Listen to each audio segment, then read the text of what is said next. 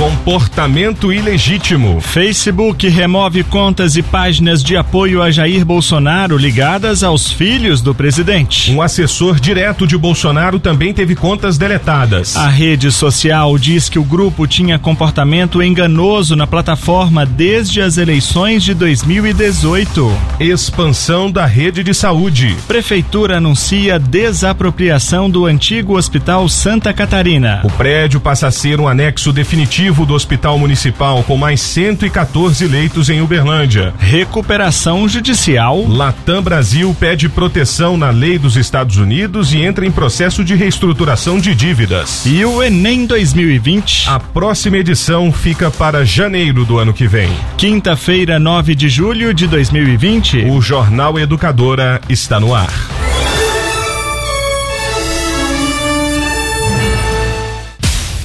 O Facebook excluiu ontem 88 contas e páginas que seriam ligadas a funcionários do presidente da República Jair Bolsonaro e aos filhos dele, Flávio e Eduardo. Um assessor direto do presidente é apontado como um dos responsáveis pela administração de algumas dessas páginas. É o que aponta uma análise feita pelo laboratório digital Forensic Lab, que tem parceria com o Facebook. As contas também teriam relações com funcionários dos deputados estaduais do PSL, Alana Passos e Anderson Moraes, no Rio de Janeiro. Segundo o Facebook, a atividade inclui a criação de pessoas fictícias que fingem ser repórteres, a publicação de conteúdo e gerenciamento de páginas fingindo ser veículos de notícias. Sobre o assessor direto do presidente Bolsonaro, o laboratório digital informou que Tércio Arnold Tomás é o administrador de uma página no Facebook chamada de Bolsonaro Opressor 2.0. O perfil apoia o presidente Bolsonaro e tem cerca de um milhão de seguidores, mas atualmente está offline. No ano passado, a imprensa revelou que, apesar de ser listado como assessor do vereador Carlos Bolsonaro, Tércio estava trabalhando na comunicação digital do presidente da República. Segundo o jornal O Estado de São Paulo, o assessor especial da presidência despacha diariamente no terceiro andar do Palácio do Planalto, em uma sala a poucos passos do gabinete do presidente Jair Bolsonaro.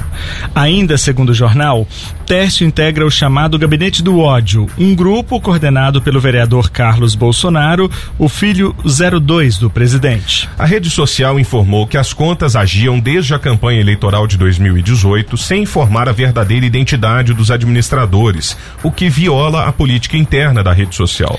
Os administradores usavam uma combinação de contas duplicadas e contas falsas para evitar a aplicação de políticas da plataforma.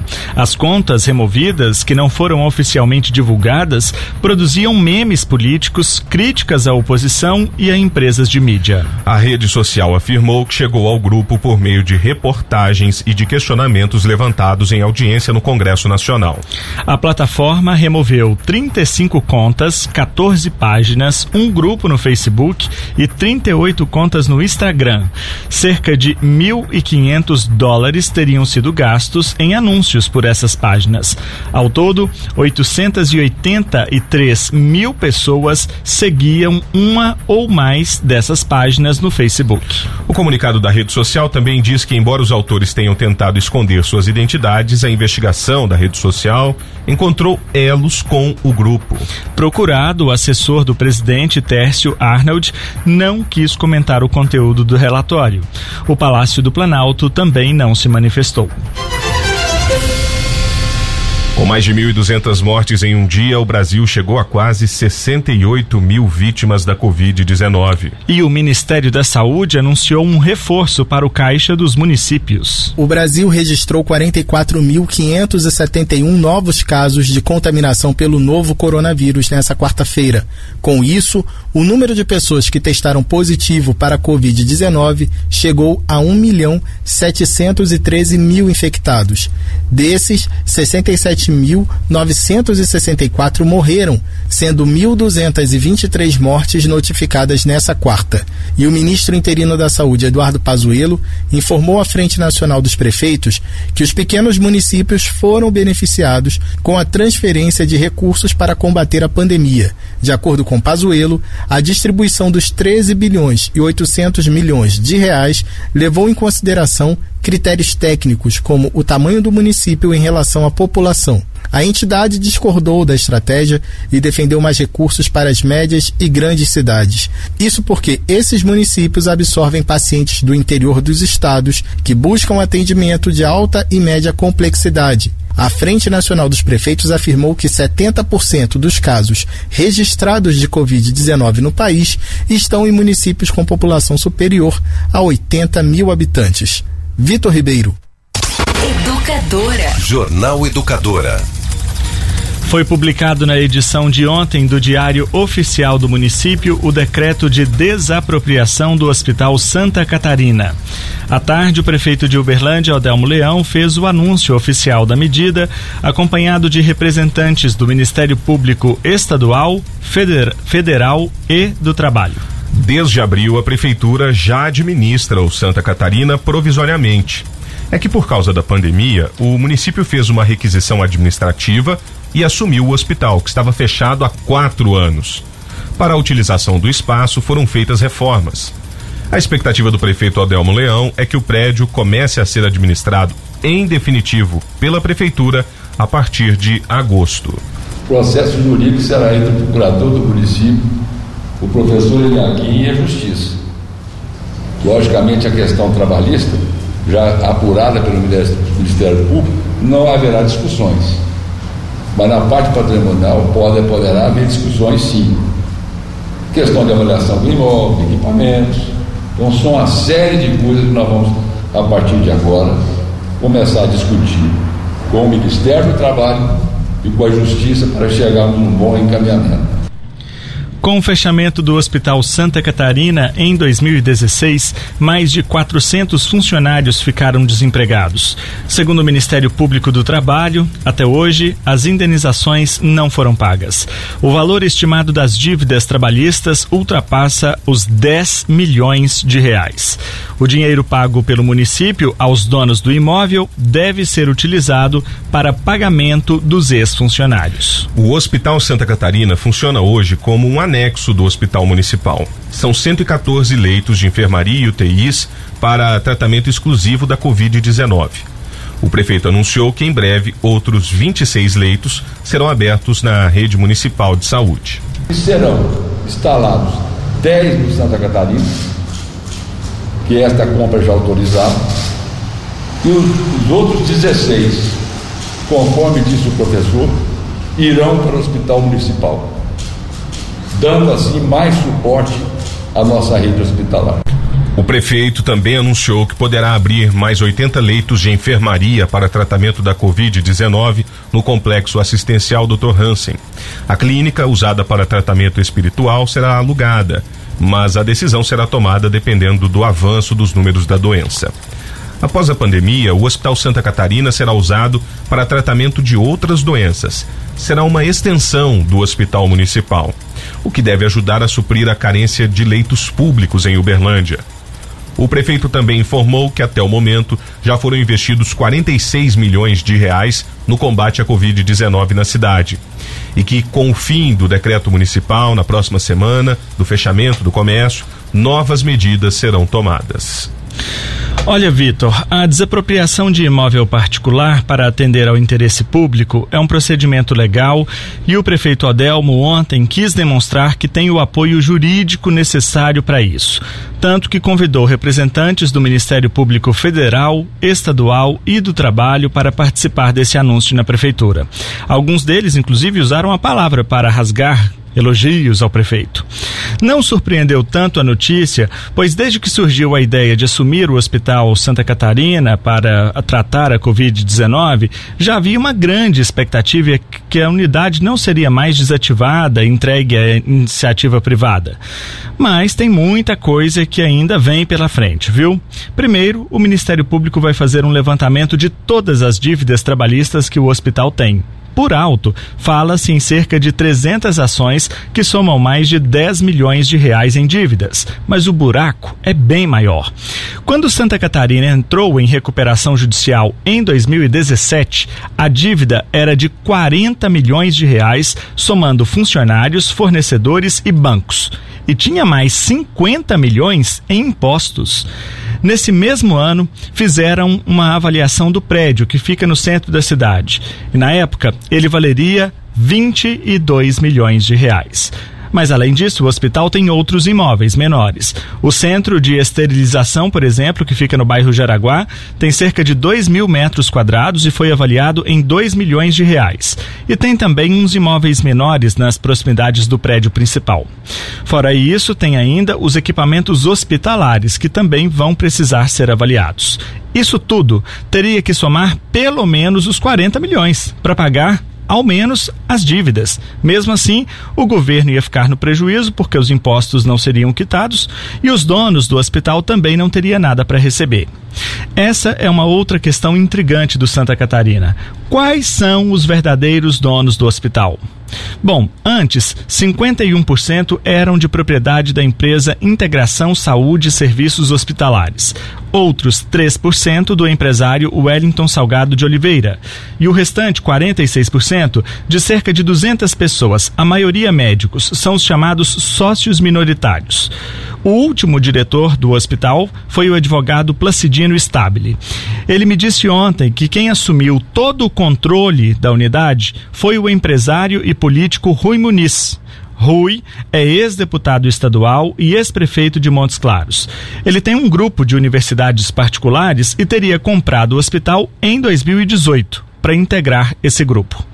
Na época, fizeram um aumento de capital das ações e Rui teria ficado com o controle da grande maioria. Ele também teria comprado a empresa Integração Saúde, que tinha sozinha 51% das ações. Mas depois do negócio fechado e aprovado pela Assembleia de Acionistas, Rui Muniz não deu mais notícias nem pagou pelo contrato. Eu também conversei com ele ontem. Rui me disse por telefone que a proposta não vingou, pois precisava ser aprovada pelos credores do hospital e pela justiça. E por causa dessa burocracia da recuperação judicial, ele não chegou a concretizar o negócio. Ele também negou que tenha comprado a empresa Integração Saúde e que ela ainda seria de propriedade do antigo dono, o advogado Paulo Monteiro. Na Receita Federal, Paulo Monteiro consta realmente como dono da empresa, mas por telefone, ele me disse ontem que já vendeu para Rui Muniz e não tem mais nenhuma relação com o negócio.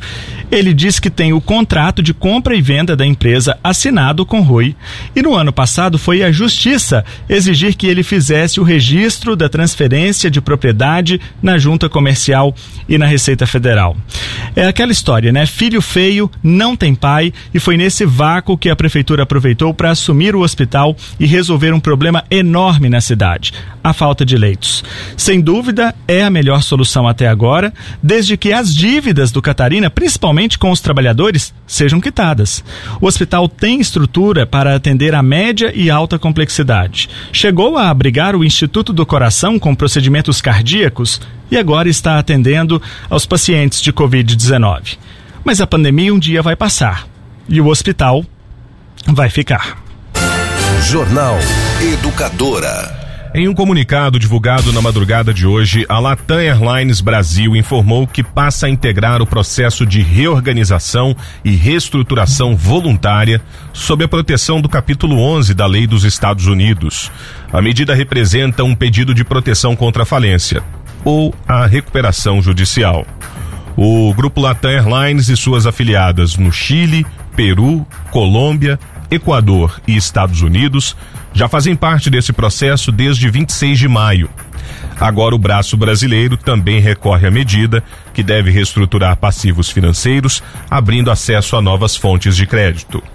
A companhia afirma que o processo de reestruturação judicial não interfere em suas operações e que vai continuar a realizar voos normalmente dentro e fora do Brasil.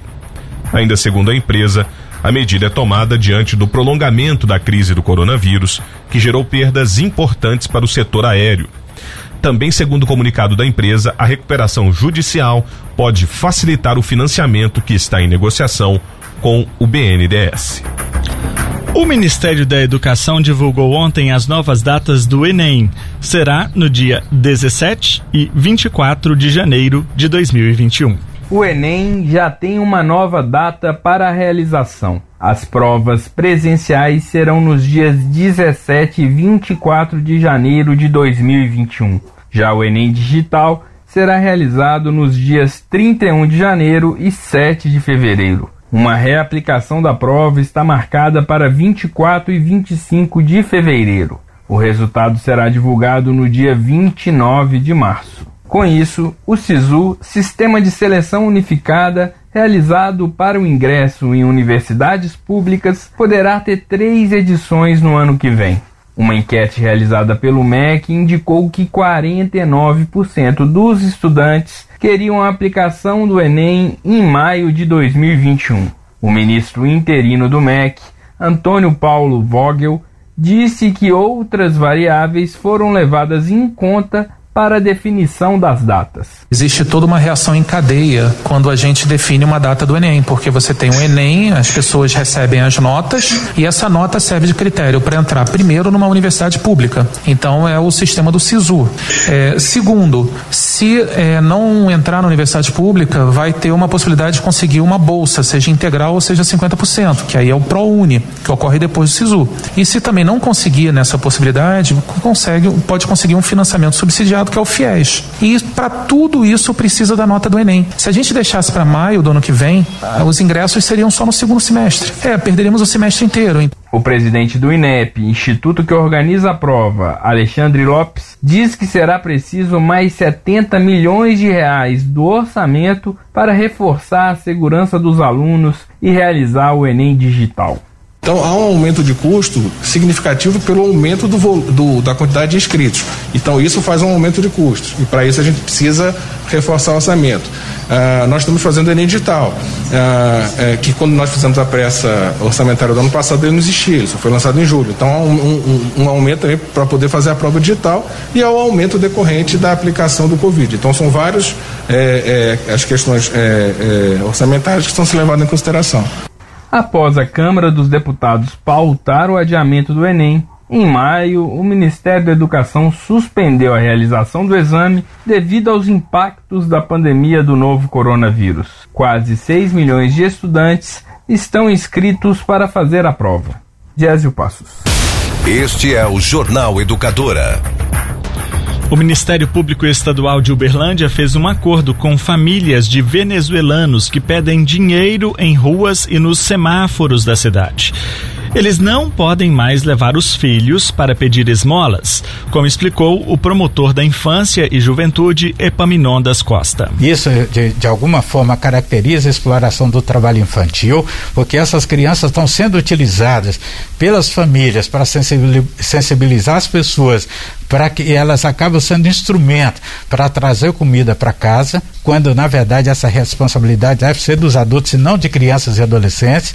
Então cria uma situação indigna, configura um crime que é um, o crime lá do, do 232 do Estatuto da Criança e do Adolescente, que é expor criança é, ou adolescente a situação de vexame, e isso é caracterizado como uma, uma situação de vexame, colocar a criança na condição de pedinte em ruas, situação de risco pelo atropelamento e assim por diante. Se insistirem em sair para as ruas com crianças, crianças ou adolescentes, colocando-as em situação de exposição, além de responder pelo processo crime, artigo 232 do Estatuto da Criança e do Adolescente, ou seja, criar, colocar a criança ou adolescente em situação vexaminosa, é, também há, há o risco dessas crianças serem recolhidas pelo Conselho Tutelar ou pela Vara da Infância e Juventude serem encaminhados por, para acolhimento institucional ou acolhimento familiar.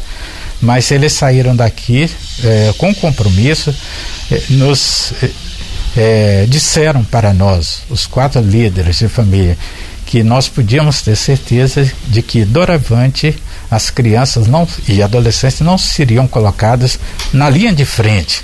O presidente da Câmara dos Deputados, Rodrigo Maia, disse ontem que vai trabalhar para o Congresso Nacional derrubar a decisão do presidente Jair Bolsonaro de vetar a prorrogação da desoneração da folha de pagamento para 17 setores geradores de emprego.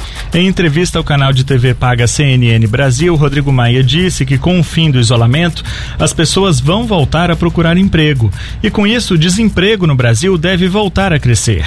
Segundo ele, o país poderá ter uma taxa de desemprego de até 17%. Nos últimos dias, Congresso Nacional e Governo Federal estão negociando uma solução para manter o benefício. Segundo líderes do Legislativo, há espaço para a equipe econômica apresentar uma alternativa à desoneração.